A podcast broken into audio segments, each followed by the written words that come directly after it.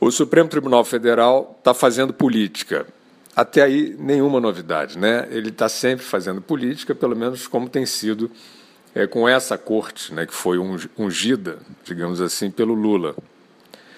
Depois de meter a caneta de maneira ditatorial numa nomeação do presidente da República, o STF está conduzindo de maneira, como a gente vai dizer, circense, inclusive com os devidos vazamentos especulativos, a investigação sobre suposta interferência na Polícia Federal. Logo o STF, que interfere até em capa de revista. Mas da pior interferência que o STF está perpetrando, ninguém tem falado. O Brasil está impedido de ter uma política de enfrentamento da epidemia do coronavírus graças a um ato bizarro do STF. A Corte Máxima tirou do governo nacional o poder de conduzir o país, através da crise de saúde, como se a epidemia fosse estadual. Ou será que ela é municipal?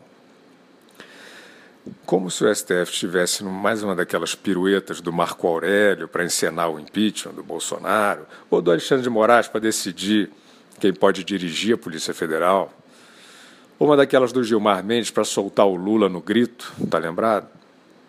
Então, o STF surfou na epidemia para disparar um mandamento aí pelo país todo, um mandamento estilo Raul Seixas, a cada governador e a cada prefeito. Faz o que tu queres, há de ser tudo da lei. E eles fizeram. Ou melhor, eles estão fazendo. Nem todos, né, os governadores e prefeitos. Mas numa farra dessas bastaria meia dúzia de aloprados para fazer um estrago bem considerável. E a gente tem mais, muito mais do que meia dúzia botando para quebrar. A gente não vai falar aqui das inúmeras investigações sobre equipamento de saúde superfaturado, que isso é caso de polícia e a gente deixa então com a polícia. Vamos falar do que esses aloprados estão fazendo diretamente com a vida da população, o que é ainda pior do que roubar. Milhares de municípios brasileiros, sem um único caso de coronavírus, estão com tudo fechado. Está sendo gestada uma ruína social sem precedentes que inclusive já está sendo convertida em tragédia humanitária e na cara de todo mundo. Vocês estão esperando quem para vir libertar vocês dessa sina? O Papa? Então pode, podem esperar sentados que ele não vai vir.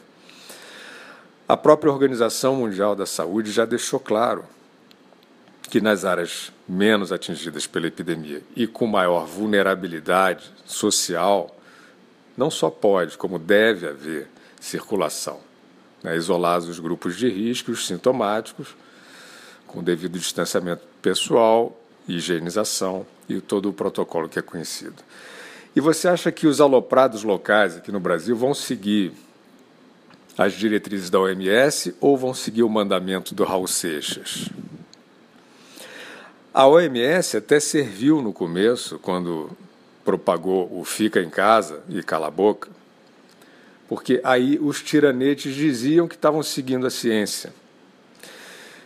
Depois, as autoridades, que ainda têm aí algum juízo, foram vendo que a coisa era mais complicada e o confinamento totalitário não era uma panaceia. Só que quando o Tedros Adhanom veio avisar lá no início de abril que o lockdown precisava ser relativo às circunstâncias de cada localidade e que o contágio estava se dando de forma importante dentro das casas, ninguém mais teve ouvidos né, para o diretor-geral da OMS. Saiu cada um decretando a sua própria ciência. O prefeito de São Paulo, por exemplo, inventou um rodízio de carros que causava aglomeração de pessoas. Isso é uma ciência que nem o Tiririca vai conseguir decifrar.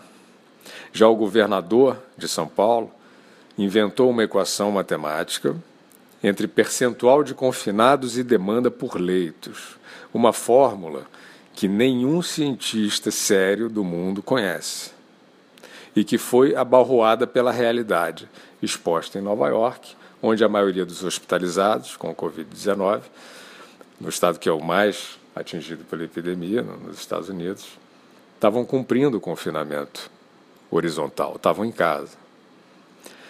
A ciência, portanto, não tem certezas absolutas sobre o lockdown e nem sobre a forma mais eficaz de adotar o isolamento. Mas João Dória, Bruno Covas e os aloprados associados têm. A gente não vai cansar aqui sua beleza dando volta, né?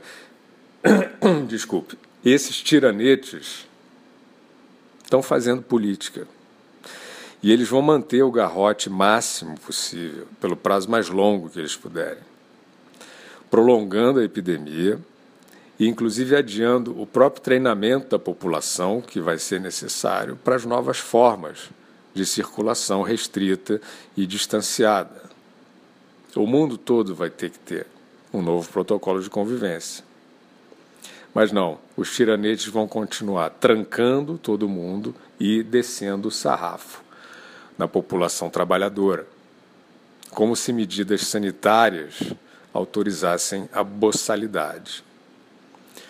Você vê só um androide como Wilson Witzel barbarizando mulheres e crianças na orla do Rio de Janeiro, enquanto na mesma cidade pessoas se aglomeram para receber o auxílio emergencial e aí sem nenhum meganha do governador para pelo menos organizar a distância entre os ocupantes das filas. Quem aí está preocupado com contágio e com preservação de vida? O STF, Supremo Tribunal Federal, é o padrinho dessa tragédia. E ele fez isso por politicagem contra o governo federal. Vamos ver até quando os brasileiros sequestrados vão esperar para rugir contra os falsos protetores que estão devastando o país.